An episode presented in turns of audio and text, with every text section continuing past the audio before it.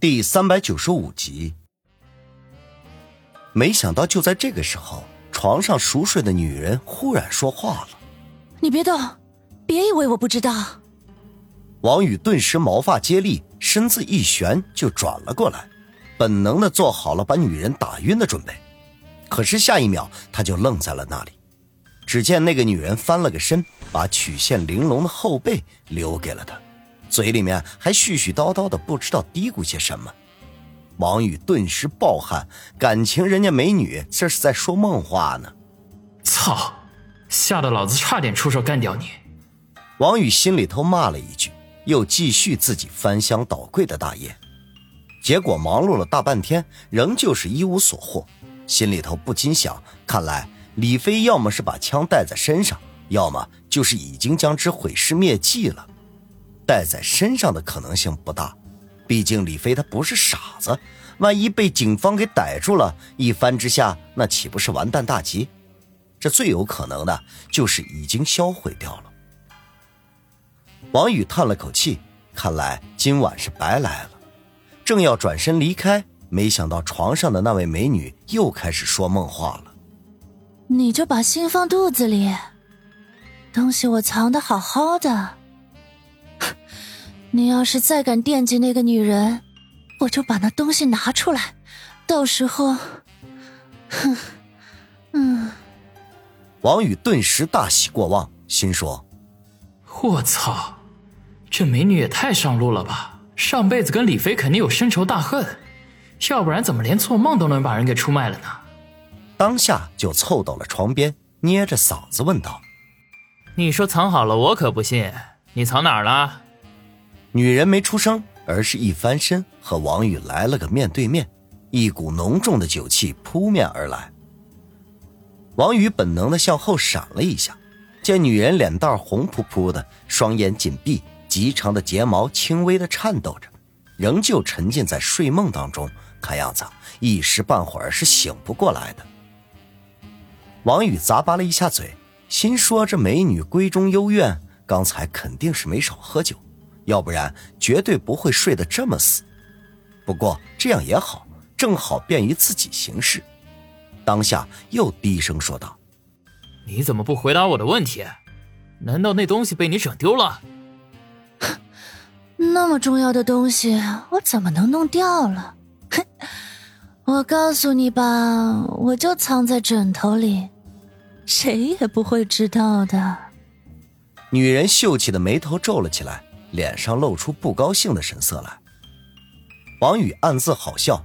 他知道有些喜欢说梦话的人，你要是真跟他聊上了，几个钟头都不会醒。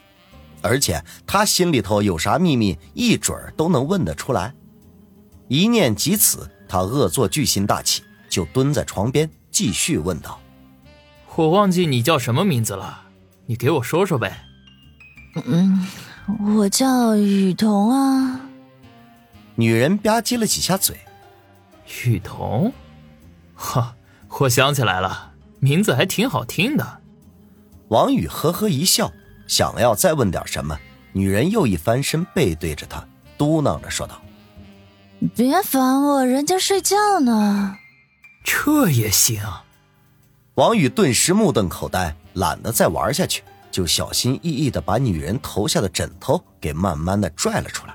生怕把人弄醒，还不忘一只手托着她的头，把女人的头轻轻地放在床上。王宇松了口气，伸手在枕头上捏了捏，果然里面有个硬邦邦的东西，根据手感和形状是手枪无疑。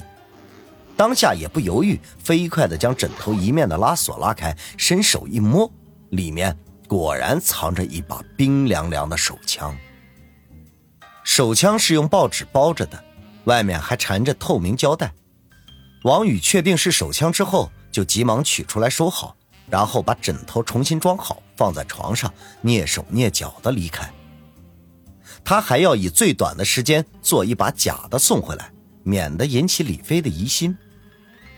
从阳台爬下去，王宇一路小跑的到了小区门口，没想到却被值班的保安给拦住了。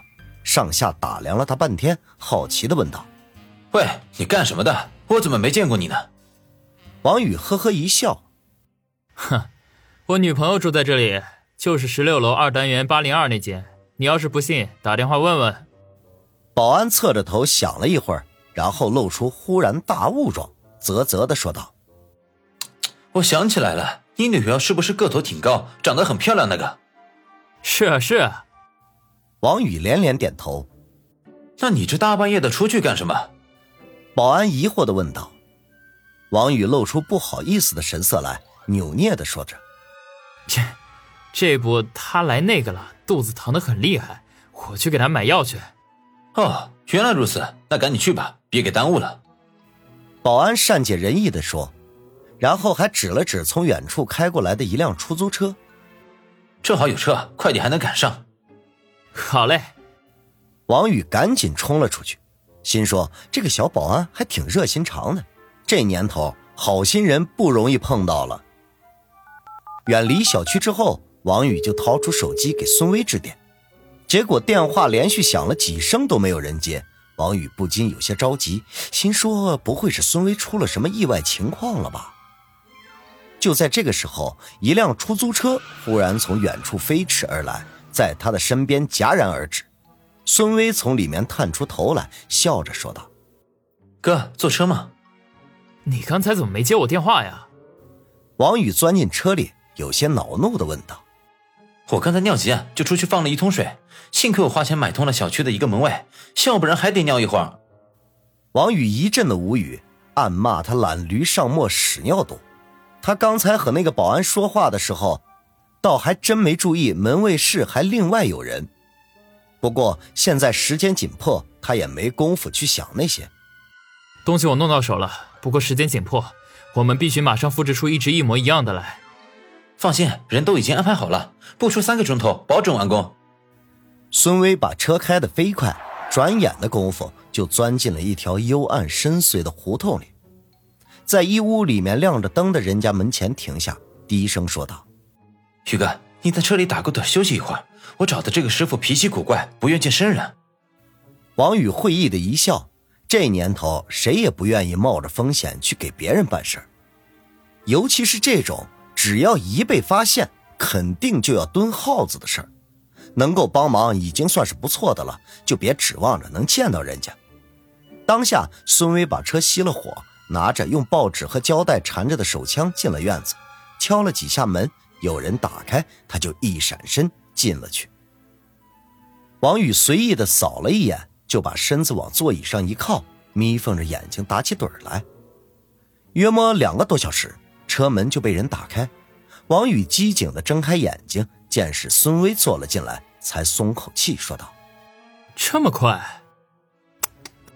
嗯，这个师傅以前当过兵，在部队专门负责擦枪的，后来又干过车床工，整这玩意儿很简单。”孙威一面说着，一面把手里用布包着的东西交给王宇。王宇接过来，打开，里面是两支一模一样的手枪。光是从外表上看，很难分辨出真假来。王宇抓起其中一只，摆弄了一下，啧啧的说道：“手艺真不错呀，做的跟真的似的。”孙威脸上不禁露出诧异神色来。王宇随意抓起的那只，正是仿造的，心中不由得一阵佩服。哈，这次李飞有的受了。王宇摆弄着手枪，露出坏坏的笑容。